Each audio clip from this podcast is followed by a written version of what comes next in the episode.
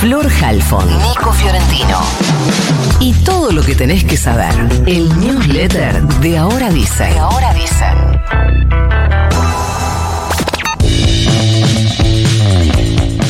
Sergio Massa dio vuelta ayer una elección eh, bastante especial, medio increíble, habría que decir. El peronismo pasó de tercero a primero en las elecciones entre las PASO y las generales y habrá balotage con Javier Milei, casi el 37% de los votos. Sacó el candidato de Unión por la Patria, el 36,7, 9 millones 700 mil votos aproximadamente. Segundo quedó el Libertario con el 30% de los votos clavados, apenas unas centésimas menos, con 7 millones 800 mil votos. Y la gran debacle, la catástrofe electoral fue para Juntos por el Cambio. Burrich no llegó a 24 puntos, quedó lejos incluso de los que había eh, sacado el espacio en la suma de ella más Rodríguez Larreta. En las PASO, 6 millones 200 mil votos. Hubo una muy buena elección de Juan Schiaretti, que recogió casi el 7% de los votos, mientras que Miriam Breckman eh, quedó en el quinto lugar, bastante lejos, con el 2,7% de los votos. Subió bastante la participación. La página del escrutinio provisorio muestra un 77% de participación, bastante por encima del 70% que habían votado en las PASO. Con estos resultados va a haber un balotaje entre Massa y Milei con 1.700.000 votos de diferencia entre ellos, con más de 9 millones y medio de votos huérfanos, casi lo mismo que sacó eh, Massa. Esta es la eh, suma, esos 9 millones y medio de votos huérfanos, es la suma de las personas que votaron a Bullrich, a Schiaretti, a Breckman, más los votos en blanco y los votos nulos. Podría ser más si crece todavía más la participación es más probable que baje la participación que que suba. Un escenario completamente abierto, digo, más allá del envión que implica un triunfo en remontada contra un rival que se quedó eh, estancado. El balotaje va a ser el 19 de noviembre. Juntos por el Cambio quedó ahora ante un escenario incierto. Ayer fue eh, todo reproches dentro del búnker de Parque Norte, tratando de identificar al mariscal de la derrota. Casi todas las miradas apuntaron a Mauricio Macri, quien subió igualmente al escenario junto a eh, Bullrich. Las próximas horas son cruciales para Juntos por el Cambio. Se esperan reuniones para definir cuál será el mandato interno del cara balotaje, si es que va a haber mandato interno. Se descarta que Macri va a dar señales para acompañar a Milei. Y digo señales porque eso va a ser seguro. No sé si no lo eh, dirá públicamente si uno escucha el discurso de ayer de Patricia Burrich, la sensación eh, es la misma, que se va a inclinar por un acompañamiento más em, concreto o más eh, táctico o menos palpable, pero sí en la dirección de Javier Milei. Mm, sin embargo, ayer mismo en un búnker completamente desierto ya empezaban muchos dirigentes a despegarse de eh, esa idea. Hubo mucho enojo radical por el discurso de Bullrich centrado en el antipopulismo y ni una señal contra Javier Mirey, dio Bullrich, y no solo radicales. Dentro del PRO también va a ser complicado encontrar una salida sin ruptura porque no todos quieren ir detrás de Macri y Bullrich, así que eh, probablemente lo más interesante de esta semana en términos políticos sea que pasen juntos por el cambio. El principal empujón para Massa vino de la provincia de Buenos Aires y más puntualmente del conurbano. Esto quedó muy reflejado en el triunfo de Axel Kisilov, que fue eh, reelecto gobernador con el 45% de los votos, sacándole casi 20 puntos de diferencia a Néstor Grindetti y a Carolina Píparo, que quedaron muy parejos en segundo y tercer lugar en ese orden.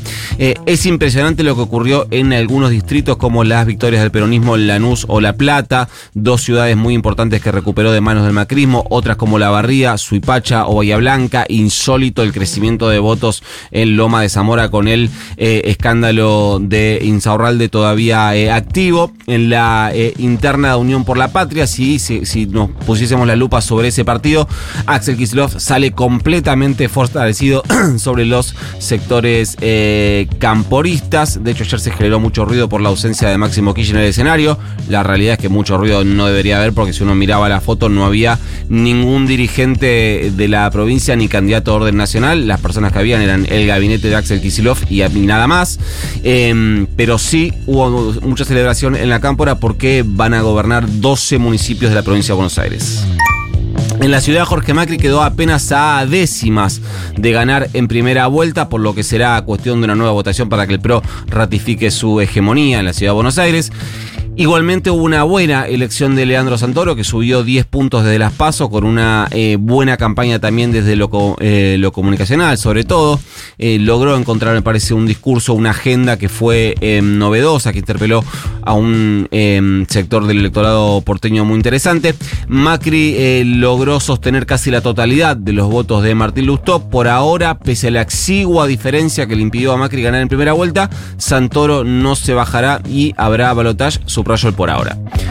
En las otras dos provincias que elegían gobernador ayer, el PRO pudo celebrar la victoria de Rogelio Frigerio en Entre Ríos, que ganó con el 41,7% de los votos, dos puntos por encima del oficialista Adán Val. Esto es muy curioso porque eh, quien ganó la provincia la boleta más votada a nivel provincial fue la de Sergio Massa, pero eh, evidentemente hubo un corte eh, muy grande y le permitió al ex ministro del Interior de eh, Mauricio Macri consagrarse gobernador y al PRO arrebatarle una provincia más al peronismo en las elecciones de este año, mientras que en Catamarca arrasó Raúl Jalil con el 54% de los votos y será gobernador por un periodo más. Está pasando en las comisarías porteñas, además de tener ahí personas presas de manera ilegal, porque no pueden vivir ahí los presos, ya lo sabemos, pero eso pasa en todo el país y tiene que ver con una superpoblación. Pero el tema en comisarías porteñas es que se están dando muchas fugas. Ahora se supo que un detenido se fugó del anexo de la comisaría vecinal 9B en Liniers, le pidió a un guardia que le llevara un té, se escapó y fue recapturado una hora después en una casa en La Matanza, pero es la tercera fuga de presos en comisarías porteñas de los últimos días. El martes 17, dos detenidos de 22 y 31 años se fugaron caminando por la puerta principal de una comisaría de Recoleta porque habían violentado una reja del sector de calabozos. Uno de ellos fue recapturado también, en este caso en San Telmo, el otro está prófugo. Y otro preso que también logró salir del calabozo fue interceptado por los policías de la dependencia cuando caminaba rumbo a la salida. Y hace casi dos semanas, otros cuatro presos se fugaron de la alcaidía de la comisaría 3B de San Cristóbal. Ahí fue más violento porque redujeron a un celador que les llevaba comida. En realidad eran nueve, pero cuatro siguen prófugos. La semana pasada contamos que todas fueron absoluciones en la sentencia por abusos a niños hipoacúsicos en el Instituto Próbolo de Mendoza y ahora el equipo de abogados defensores de las nueve mujeres absueltas pidieron la renuncia de los dos últimos fiscales de la causa. Dieron una conferencia, coincidieron en que el fallo tiene una gran importancia y que tiene que ser leído por toda la sociedad, pero dicen que tiene mucha fundamentación para cada una de las afirmaciones. Las nueve mujeres, dos de ellas monjas, habían llegado imputadas al tercer tercer juicio de la causa Próbolo, pero resultaron absueltas. Y para cerrar, el periodista y ex precandidato a diputado provincial por el partido Principios y Valores, Ezequiel Guasora, que estaba prófugo después de haber sido acusado de corrupción de menores, fue detenido en el partido bonaerense de Merlo. El operativo estuvo a cargo de la Superintendencia de Investigaciones Federales del Departamento Trata de Personas de la Federal. Tenía orden de la titular del juzgado de garantías 16 de Morón, Laura Pinto. Guasora era buscado por la denuncia de una ONG que le imputa haber abusado sexualmente de una menor que habría sido entregada por su madre a cambio de droga, tanto para ella como para su hija. Mandamos el newsletter. Mande nomás. Se va.